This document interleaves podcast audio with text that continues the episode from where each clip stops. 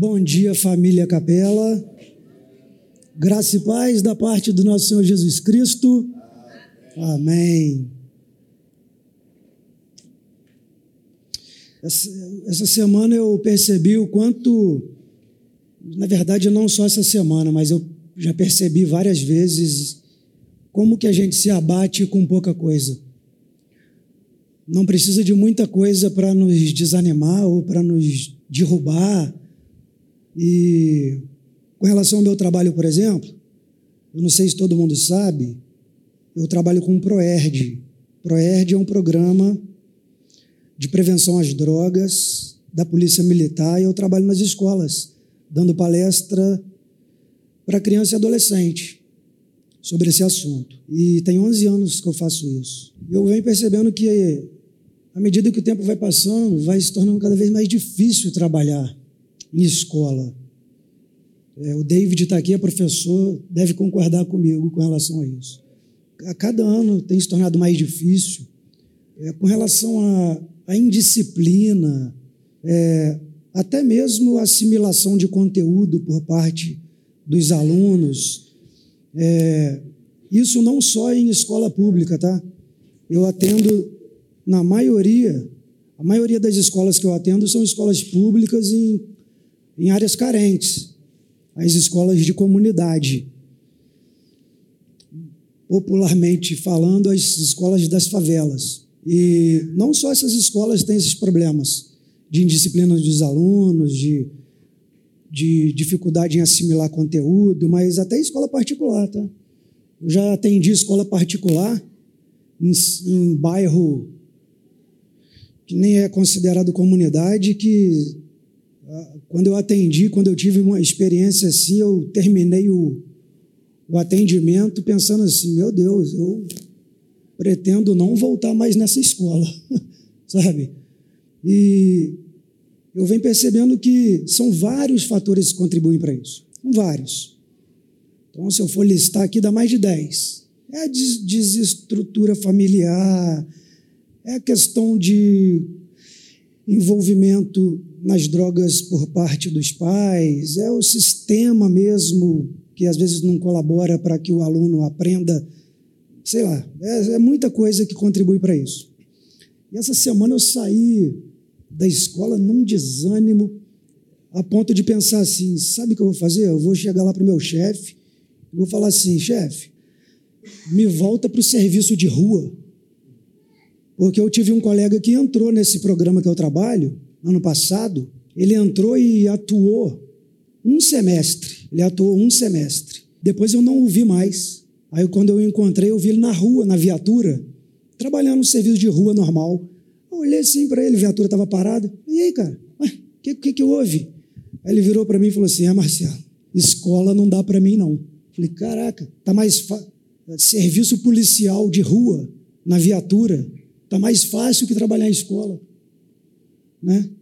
Aí eu me peguei muito desanimado com isso, desanimado mesmo. Aí quando eu estava voltando de serviço, eu parei num supermercado comprar algumas coisas e na hora que eu estava pagando, eu quando eu vou embora para casa eu uso o uniforme do programa. Durante as aulas eu fico fardado, mas no deslocamento eu uso o uniforme que tem o símbolo do programa. Aí eu pagando o caixa, e a menina que estava empacotando, ela olhou na minha camisa assim, ficou assim olhando minha camisa, aí virou para mim e falou assim: Proerd? É, Proerd. Aí ela, eu fiz o Proerd. E ela falou assim com um brilho nos olhos, sabe? Eu, poxa, que legal. Você lembra o nome do instrutor? Aí ela falou assim: Ah, tem muito tempo. Foi em 2005. Aí eu, nossa, 2005 foi o ano que eu entrei para a polícia, nem sonhava, nem sabia o que era Proerd. Ela é, inclusive eu sei até a musiquinha. Aí eu falei com ela assim: duvido.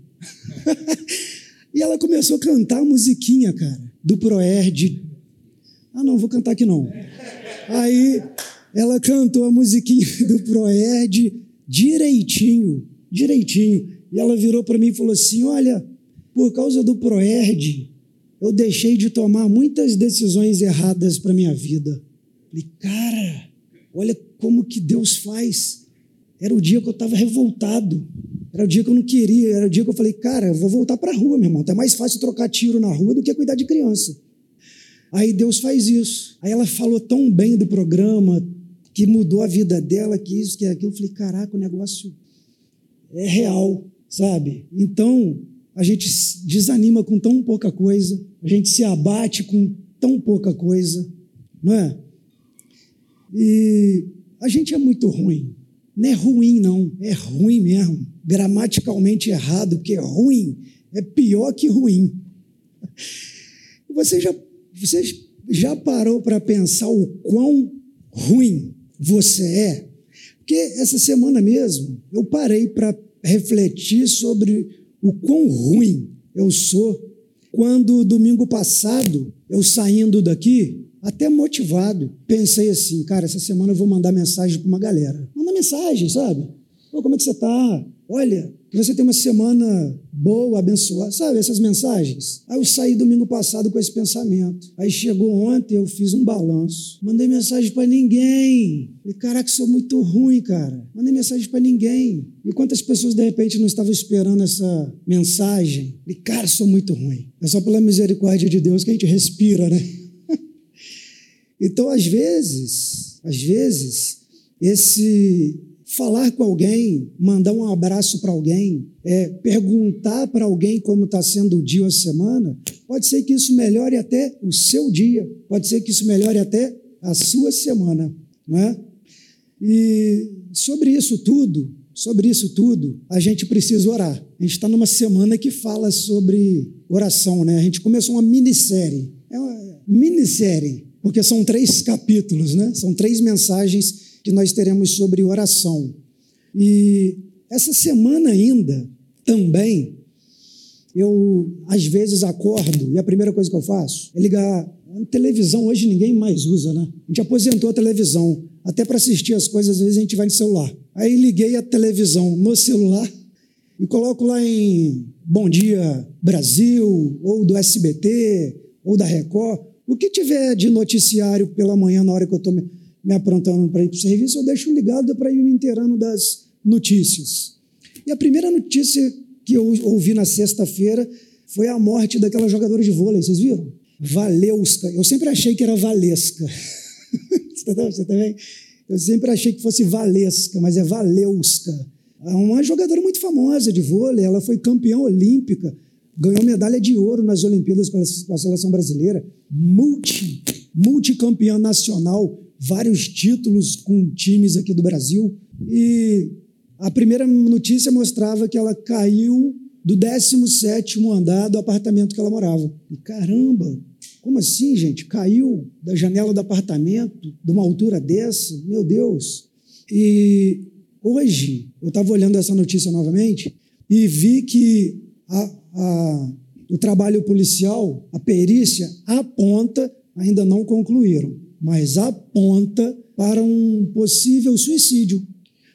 Porque na área de lazer do prédio tinha uma garrafa de vinho vazia e uma carta com conteúdos de despedida dela. Então, tudo aponta para um suicídio. E aí, quando a gente se depara com a notícia dessa, vem aquele monte de questionamento na nossa mente. Poxa, mulher famosa, né? Famosa, campeã olímpica, medalha de ouro, isso e aquilo. Interessante que uma semana antes desse fato, ela teve um encontro com um técnico do Palmeiras, Abel é Pereira? Abel Ferreira? É Ferreira, né? Abel Ferreira, aí o Abel deu até um depoimento emocionado, falando que uma semana antes do fato ele se encontrou com ela para conversar sobre, sobre carreira, sobre esporte, e que ela não demonstrava assim, nenhum sinal de fraqueza, de, de, né, de, de, estranho, de alguma, algo estranho, ele não percebeu nada. E diante disso, a gente percebe o quão vulnerável nós estamos. Porque por agora, por agora, as questões que vêm à nossa mente são as seguintes: ah, pô, como assim, cara? A mulher é rica, famosa, tinha tudo. Ou de repente não tinha tudo, né?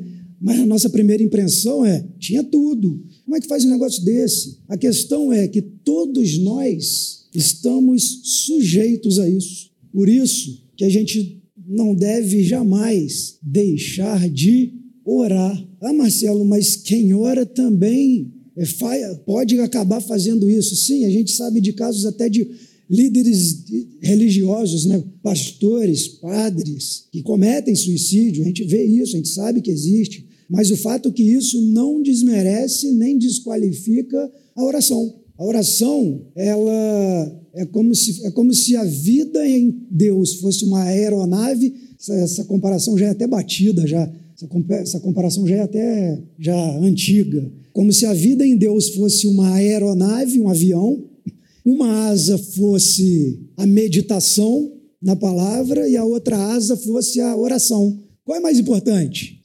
Qual das duas asas do avião é a mais importante para o avião decolar? Não tem como responder. Ele precisa das duas, senão ele não levanta voo. Né? Diante disso, a gente vê a, a grande importância da oração em nossas vidas. Né? Jesus, ele, ele nos deu um exemplo de oração, a oração do Pai Nosso. Ele mesmo não deu esse nome. Jesus não falou, essa vai ser a oração do Pai Nosso.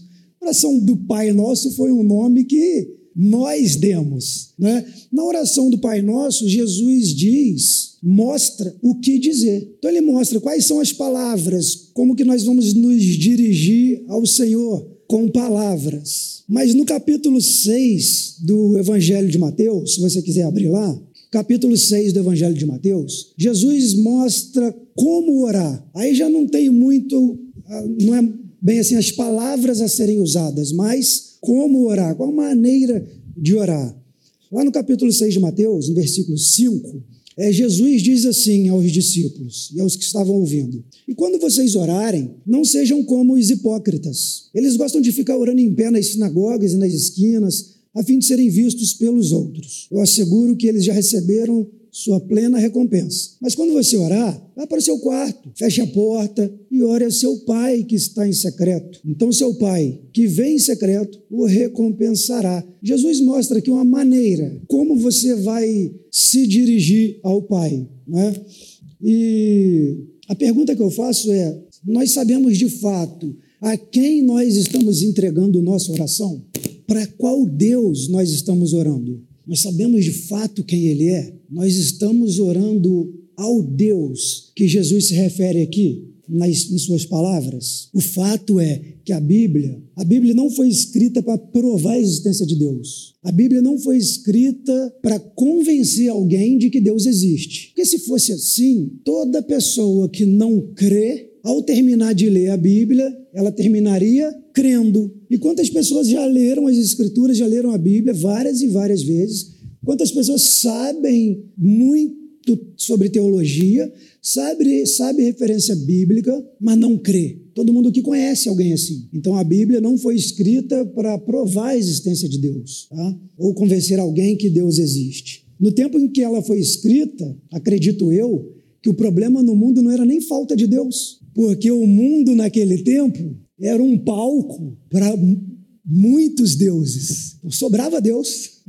Então o problema não era falta de Deus, sobrava, tinha muitos deuses. Então penso eu que a Bíblia foi escrita não para provar a existência de Deus, mas para mostrar que só há um Deus, que só há um Deus e que os demais são deuses criados, vamos dizer assim, deuses criados. Inclusive, talvez você não saiba, mas a maioria dos ateus que andam no nosso tempo, a maioria, tá? São ateus descrentes no Deus criado por nós, no Deus da religião, porque o Deus da religião é diferente do Deus criador, né? Então, a Bíblia se propõe mostrar que há um só Deus, apresentar a identidade de Deus, apresentar o caráter de Deus, como Deus age no mundo, como ele se relaciona com os seres humanos. A Bíblia se propõe a isso. Resumindo, resumindo, a Bíblia foi escrita para acabar com a idolatria porque nós sempre, nós sempre buscamos algo para pegar, apalpar, nós sempre buscamos algo para segurar visível para fundamentar a nossa fé. Sempre, desde os primórdios, o homem faz isso. Então, a Bíblia eu vejo que se propõe também a acabar com a idolatria, porque Idolatria no nosso meio também existe. Pode não ser com imagens, imagens que representam santos, mas muitas vezes idolatria é o homem que muitas vezes está aqui em cima, por achar que aquele que está aqui em cima está hierarquicamente acima de você com relação a Deus, ou tem mais, entre aspas, poder do que você. E aí a gente acaba idolatrando esse ser. E essa idolatria acaba gerando vaidade. Se se transforma em vaidade. E o que mais existe em nosso meio, em nosso coração, se a gente não nos vigiar, se a gente não orar, se a gente não se conectar com Deus, o que mais toma conta da gente é vaidade. Como o ser humano começou a intuir deuses? Como eu disse aqui, desde aquele tempo, o mundo era palco de muitos deuses. Mas como o homem começou a intuir a existência de Deus? Numa carta de Paulo, foi escrita aos Romanos, não lembro o versículo nem capítulo, e ele diz que a criação revela o poder do Criador, a divindade do Criador. E tem um pedacinho no final do versículo que Paulo pega até pesado com relação a isso. E ele fala que por causa disso, nós todos os homens são indesculpáveis, porque a, a natureza, a criação, revela quem é o Criador. Então, diante disso, nós somos indesculpáveis. Quando eu li aquilo pela primeira vez, caraca, pegou pesado, não é? Mas nesse percurso, nesse percurso, muitos acabaram criando os seus próprios deuses. Imagina naquele tempo antigo, antigo, antigo mesmo, que não existia que a ciência né, não era desenvolvida ao ponto que é hoje. Imagina que naquele tempo as pessoas nem sabiam que a Terra girava, que a Terra era uma bola. Ah, Marcelo, mas eles olhavam para o Sol e para a Lua, então poderiam deduzir que a Terra também seria do mesmo jeito. Não sei, não sei. Hoje nós sabemos como a Terra é através até de foto. Nós temos fotografia da Terra. Então a ciência está avançada ao ponto da gente saber qual é a velocidade de rotação da Terra e de translação em volta do Sol. E hoje nós sabemos que no nosso sistema solar, quem está parado é o Sol, que também não está parado, mas em relação aos outros planetas, sim. Então, naquele tempo, eles não sabiam nada disso, eles não tinham ideia de nada disso. Tanto é que, que tem até uma canção que fala assim: Abre as comportas. Nós estou cantando, sorri, tá? Já peço desculpas aqui ao Serginho Vou tentar um dó menor sustenido. Abre as comportas do céu. Não tem uma canção assim? E faz chover. Faz chover. A Fê, gosta. Então, Thaís também. Então, Serginho não. Então, essa, essa. Pega a dica. Então, essa canção mostra o quê? Que eles acreditavam naquele tempo que a chuva para nós hoje isso é bizarro, gente, mas naquele tempo não. Para eles a chuva era quando Deus, com as mãos dele, abriu uma janela que tinha no céu, porque no céu tinha água acumulada, tipo reservatório, tipo reservatório. As pessoas acreditavam que quando chovia era porque Deus abria a janela e a água caía. Então, imagina, naquele tempo, quando eles ouviam um trovão. Gente, vocês já ouviram aqueles trovões que dá. Assim, caraca, você faz, até faz assim? Aquelas tempestades onde o trovão é tão alto que parece que quebrou alguma coisa perto de você. Imagina quando eles ouviam um trovão desse, naquele tempo. Caraca, nossa, Deus está muito bravo. Caraca, Deus está muito bravo. O que está acontecendo? Então, para eles era Deus falando, relâmpago. Imagina naquele tempo o o que acontecia na mente deles quando eles viam um relâmpago, cara, uma, uma, um faixo de luz descendo do céu, batendo no chão e incendiando. Isso na mente deles era: caraca, Deus acabou de matar alguém. Deus acabou de matar alguém. Meu Deus, esse raio vai cair em cima de mim. Então era, era assim, era isso. E diante disso, eles criaram vários deuses: Deus do trovão, Deus do relâmpago, Deus da natureza, Deus do mar. Deus do ar, Deus, sabe, Deus da terra. E aí eles foram criando ali os seus deuses, né? E quando eu comecei a pensar sobre isso, me veio à mente até a história de Jonas. Jonas, aí cinco minutos para terminar, me ajuda. Me veio a história de Jonas que desobedeceu uma ordem de Deus se escondeu, até comprou a passagem, mas se escondeu dentro de um navio para fugir, para fazer um caminho diferente ao que Deus tinha mandado. De repente, uma tempestade. Aí começa a tempestade. E um navio, navio a gente chama de tripulação também, avião sei que é, navio não sei. Tripulação, então, imagino que a tripulação de um navio não é pequena. Estava lá o comandante, o auxiliar, os marinheiros, todos desesperados, porque de repente eles não previam aquela tempestade e, começa, e eles começam a se perguntar ali: o que está acontecendo? Os, na, na, na, mente deles, eu acredito que os, o Deus do mar, né? o Deus do mar está furioso. O Deus dos mares está furioso. E naquele momento, certamente, um deve ter perguntado para o outro: Vem cá, você, qual que é teu Deus? Está de bem com ele? Tá? Ou então não é você não. E você, qual que é teu Deus? É, você está de mal com ele? Não, não, está de bem? Não é, gente? Tá, cada um aqui está de bem com o seu Deus. Não, mas tem um lá no porão, está dormindo lá. Aí chegaram até Jonas. Aí chegaram até Jonas. E você, cara? Qual é o teu nome? Trabalha com o quê? De onde você vem? Aí Jonas falou assim: Ah, eu sou hebreu. Quando ele falou hebreu, a galera já. eu sou hebreu, qual que é teu Deus? Não, o meu Deus, meu Deus é o Deus que criou os céus e a terra. A galera ficou desesperada. Caraca, meu irmão, tá de mal com teu Deus? Ah, deu ruim. Aí aqui, é, é engraçado que quando eu vi ali, li ali, sabe o que eu vi? Temor dos caras que tinham outros deuses com relação ao Deus de Israel, cara. Às vezes nós não temos esse temor que aqueles que acreditavam em outros deuses demonstraram ali. Tanto é que quando a, a opção que surgiu foi jogar ele ao mar, Jonas, né? Jogar Jonas ao mar, olha o que os caras falaram. Os caras, os marinheiros e a galera ali que estava toda revoltada, eles se dirigiram a Deus e falaram assim: Senhor, nos perdoe pelo que vamos fazer aqui. Fazer aqui o quê? Jogar ele ao mar. Eles estavam pedindo perdão para Deus porque descobriram a solução para o problema e que eles teriam que jogar Jonas ao mar. Eles pediram perdão antes de fazer aquilo. Para o Deus de quem? De Jonas, de Israel, de Jonas. Eles oraram. Os, os seguidores de outros deuses oraram ao Deus de Jonas, o Criador dos céus e da terra. Interessante isso, né?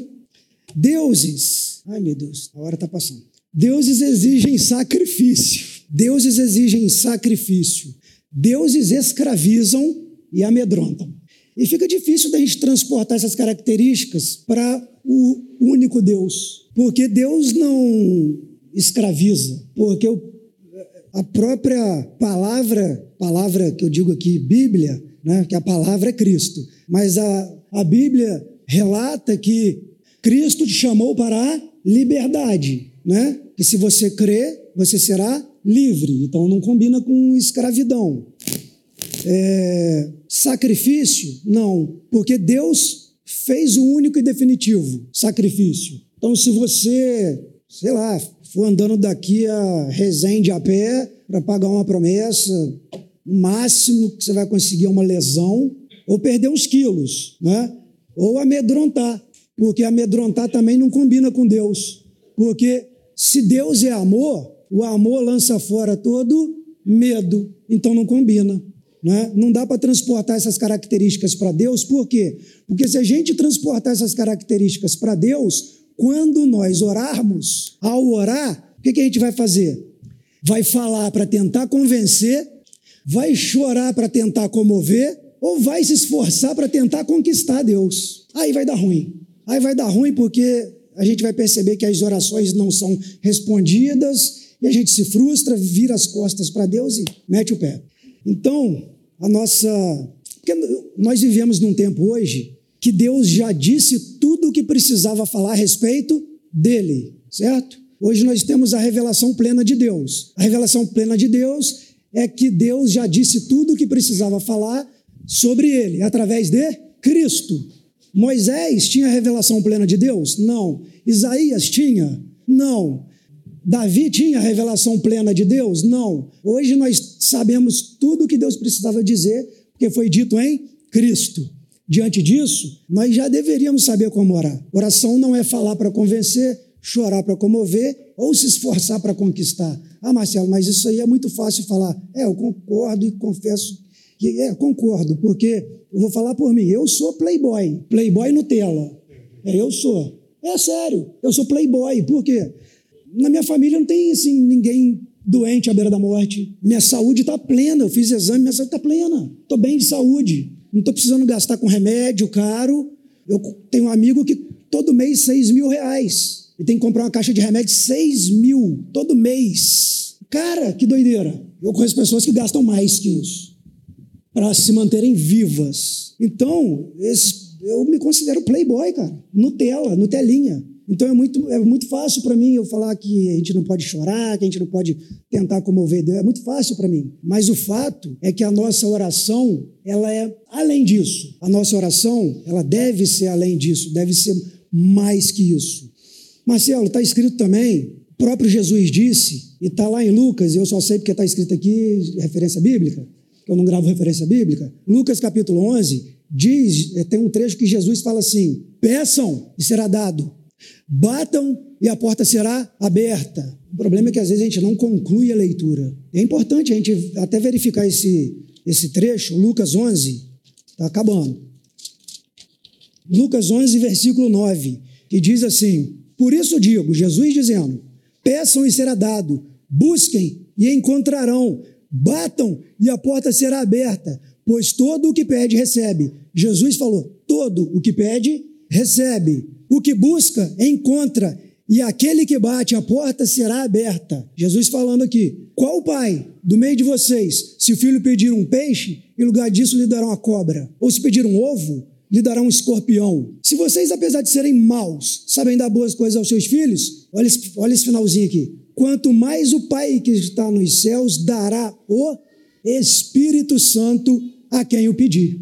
Então, dá, eu, eu percebo aqui que não é tudo que eu pedi, tudo que eu quiser, o cara lá de cima vai me dar. É o Espírito Santo. É o Espírito Santo. É isso. Então, como deve ser a nossa oração? A nossa oração deve ser: entra para o teu quarto, entra para o teu quarto, fecha a porta. Marcelo, meu quarto não tem porta. Gente, porta aqui é simbólico, tá? Fechar a porta é o quê? se desconectar do mundo. Quarto é o quê? Lugar secreto. De quê? Intimidade. Lugar de intimidade. Quarto. Vai uma visita na tua casa, se leva na cozinha, leva na sala, não leva no quarto. Então você entrou para o teu quarto, lugar secreto, lugar de intimidade. Fecha a porta, se desconecta do mundo e ora. Existe uma fala é, que muitos pastores já disseram, eu não pesquisei para saber se isso é fato ou não, mas muitos pastores já citaram a Madre Teresa de Calcutá, de que ela é uma história que eu não sei se é verídica, se não é, mas se não for também é, serve de ensinamento. Que ela, ela perguntaram para ela assim, como que a senhora ora? A mulher, né, Madre Teresa de Calcutá, né? Pô, mulher, né, top da, da, das top lá.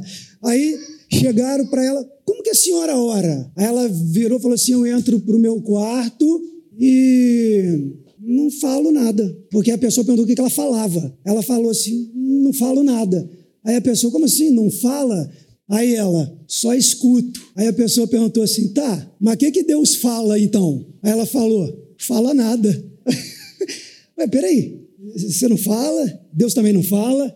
Sabe o que isso quer dizer? Que às vezes a gente precisa fazer igual está Davi e Daniel ali, um do ladinho do outro, assim, quietinho, no banco. Às vezes a gente precisa estar perto de Deus, muitas vezes sem falar nada, e muitas vezes até sem ouvir nada, mas estar ali perto de Deus. Porque muitas vezes nas nossas orações, nós vamos lá despejando, vamos lá, petição, pá, pá, pá, pá, pá, pá, Deus, isso, isso, aquilo, minha família ali, tá, tá, tá, tá, tá, pá, pá, pá, pá, pá, em nome de Jesus, amém. Aí, aí Imagina, você acabou de fazer isso, aí está Deus, Espírito Santo e Jesus aqui. Aí eles assim, ó, nem esperou o que a gente tem para falar. foi embora. Na hora que eu ia falar, ele foi embora. Então não foi uma oração, não foi uma conversa. Diante disso, que tenhamos uma semana de oração. É pré-culto ainda, então nós teremos aqui um momento de oração. Não? Ah, é? Oi? Tá, vou orar junto com vocês então. ah, eu não consigo. Tá, vamos lá. É, desculpa. É, desculpa. Ai, Senhor. Vamos lá, vamos orar. Senhor Deus e Pai, é, muitas vezes nós nos sentimos como criança, mas não com relação à pureza do coração, mas até com relação à infantilidade mesmo, pelo modo como nos dirigimos ao Senhor. Perdoe-nos, Pai, porque é, somos mesmo, mesmo limitados, é, não temos a plena capacidade de demonstrar aquilo que o Senhor representa em nossas, nossas vidas. Diante disso, eu peço que o Senhor nos ajude, que o Senhor nos fortaleça, que o Senhor nos ensine como orar, que possamos mesmo ser pessoas que reflitam a imagem do Senhor de forma cada vez menos distorcidas. Obrigado por essa manhã. Use, Senhor, de maneira plena o mensageiro que estará aqui compartilhando da tua mensagem, que possamos ter um café da manhã de comunhão e prazeroso. Para a glória do teu nome. Amém.